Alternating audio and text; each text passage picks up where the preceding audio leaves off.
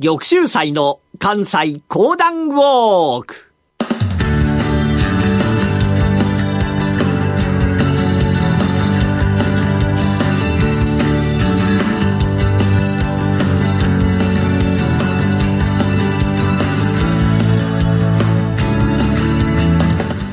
玉州祭の関西講談ウォーク。この番組はなにわの講談師玉田玉州祭さんにこれまで歩いてきた歴史上の人物や出来事にゆかりの深い関西のさまざまな土地をご紹介いただきます。今月お届けするのは室町幕府最後の将軍足利義昭のお話。それではこの後玉州祭さんにご登場いただきましょう。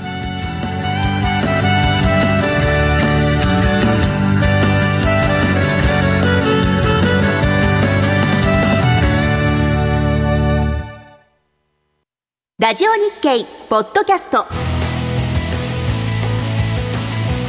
過去に放送した番組の一部やポッドキャスト限定の番組を iPod などの MP3 プレイヤーでいつでもどこでもお聞きいただけます詳しくはラジオ日経ホームページの右上にあるポッドキャストのアイコンからアクセス皆さんどうもこんにちは。講談師の玉田玉秀祭です。いかがお過ごしでしょうか？さて、今月の玉州祭の関西講談ウォーク。取り上げます人物は、足利義明。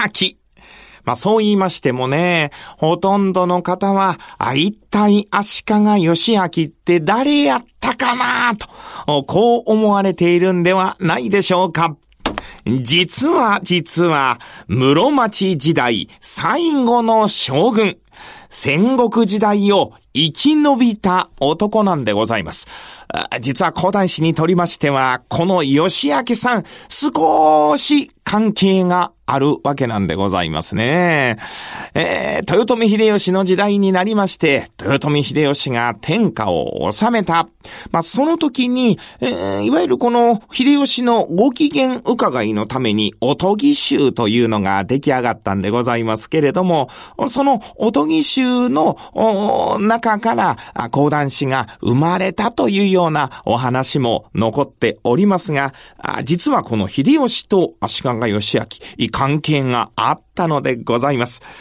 さて、この足利義明のゆかりの地をめぐる物語、今月はお送りいたしますが、永禄の11年、時は1568年、お兄さんでございました、十三代将軍、足利義輝が暗殺を罰されてしまいます。まあ、昔から問題となりますのが、家督相続というやつでございますから、基本的には相続をする以外の子供たちは、慣例によりまして、仏門に入っていくということが当たり前となっていた。お兄さんが将軍を継いだんですから、義明、もちろん自分が将軍になろうとは思っていない。そこで、一条院の門跡となりまして、名前も、各系と改めて、出家の身と相なったのでございます。ところがそんな時に、兄が殺された。さあ、こうなりますと、次の将軍が一体誰になるという話、こうなりますともう地味猛量の世界でございます。いろんなところからあの人に将軍をやらせよう、こいつに将軍をやらせよう、あいつにみこしを担いでやろう、そういった者たちがたくさん出て参りますが、ついにそんな中、この各家が足利家の当主へと相なった。もちろん出家の身ではなれませんから減俗いたしまして、足利義明と相なったわけでございます。まあ、その時の漢字と申しますのが、義理の義に春夏秋冬の秋と書いて、義明。まあ、ところがね、ちょうど今、秋でございますけれども、秋というのは冬に向かってゆく。どんどんどんどんと暗くなってゆく。これは名前としては縁起が悪いと昭和の昭という字を使いまして、義明と名前を改めたのでございました。ところがね、まあ自分が将軍になったのはいいものも、今日にはまだまだ兄を殺した敵たちがたくさんいる。今日に帰ることもできない。ああ、どうしようかと思いました。時は戦国時代。あちらこちらに新しい大名たちが立ち上がり、もういろんな戦が多く行われていた。そんな中にありまして義明がいろんな大名を頼って頼って頼りまくり、最後に行き着きましたのが、織田信長でございました。信長殿、なんとかなりませぬかなと。このように、義明が申しましたところ、織田信長も、うーん、なるほど。この義明を使えば、上洛をするのが、大義名分と相なる。よーし、上洛するいい理由ができたわい。将軍様、私、あなたを警護いたしまして、今日に一緒に登らせていただきとうございます。飛ぶ鳥を落とす勢いの織田信長をば、自分の配下に従えて、いよいよ第15代将軍義明が今日に上洛するということと相なった。一緒に登って参りましたのが、六角、浅井、細川、そういった面々が一緒に京へと上がってきたのでございます。ああ、よくやった、よくやった。信長殿、よくやったぞと、第十五代将軍の義明は喜びました。信長殿、そなたのおかげで、再び京に戻ってくることができた。褒美は、望みのままじゃ。何が良い、何が良いのじゃ。わしが将軍、そなたは副将軍になるか。あ、いや、副将軍とは、これまた、恐れ多い。そうか、そうか。副将軍は恐れが多いと申すか。ならば、名門の家督を継がせてやろうか。名門の家督も、私には、身分が合いませんので遠慮いたします。そうか。そしたら何がいいかの。そうじゃ。家紋も自由に使ってよいぞ。はあ、それでは家紋だけはいただきましょうと。まあ、信長は、この足利義明から家紋だけをもろたんでございました。まあ、信長にとりましては、この戦国時代、副将軍になったとて、いいことは何もない。また、名門の家督を継いだところで、その家が潰れる可能性もある。それまでの権威というものには全く興味がなかったのです。それよりも、この義明を使ってどのように天下不武の戦いができるのか、こればかり織田信長は考えていた。さあ、京へと戻って参りました足利義明。住むことになりましたのが、本国寺。山科にございますが、そこを六条御所と、このように名を改めたのでございました。ところが、京へと帰って参りました将軍。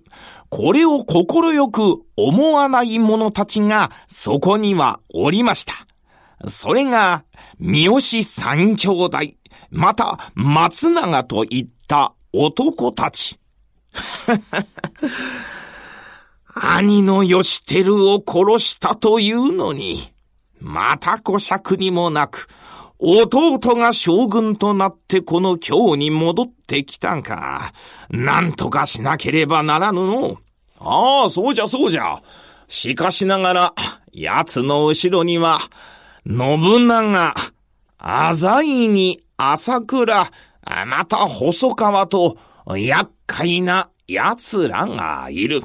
ああ、それはわかっておる。しかしながらな、奴らとて、この軍級割拠の時代じゃ、自らの国を守るのに必死であるからな。ずっと今日に陣を置く、兵を置くというわけにもいかぬ。あやつらが、自らの国に兵を引き上げたときに、我ら、皆が一気に本国寺を襲うということで、どうであろうかの？それは面白い。第13代将軍義輝に続き、第15代将軍義明の首も取るか。ふん。それによって、我らが天下を引き寄せる。面白いことになったわい。そんな計略が、後ろで画策されていることも知らずに、義明は本国寺で新たな政治を始めたのでございます。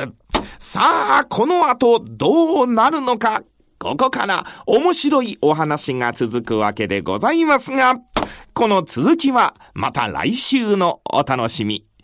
玉田翌週祭でした。ありがとうございました。ラジオ日経健康特別番組、打眼を取り戻そう。ベーシック手術の最新情報。どんな人が手術を受けられる？手術の有効性は？ベーシックについて専門医が解説します。次回は10月11日水曜日、お昼12時15分からです。京都に入った足利義明が仮の御所としたのが本国寺六条御所です本国寺は建長5年1253年に日蓮が鎌倉に法華堂を構えたことが始まりとされています。鎌倉幕府が滅び政治の中心が京都に移った昭和元年1345年に六条堀川に移転しました。広大な敷地を誇った本国寺は天文5年1536年に起きた天文北家の乱で焼け落ち一旦は大阪堺に移りますが11年後には元の場所に再建されました。そして足利義昭が永禄11年1568年に仮の御所を置きました。京都市下京区にはその痕跡を記す石碑が残りますが遺構などを見ることはできません。時代は移り昭和46年1971年には寺は敷地を売却して山科に移転し現在に至ります。現在の本国寺は門や鳥居などに金箔の装飾が施されているきらびやかな寺院です。京都市下京区に残る本国寺跡の石碑へは JR 京都駅から歩いておよそ15分。現在の本国寺は地下鉄三笹駅から歩いて15分ほどです。玉州祭の関西講談ウォーク。来週は足利義明がついに襲撃を受けお話の舞台は二条城へ移ります。どうぞお楽しみに。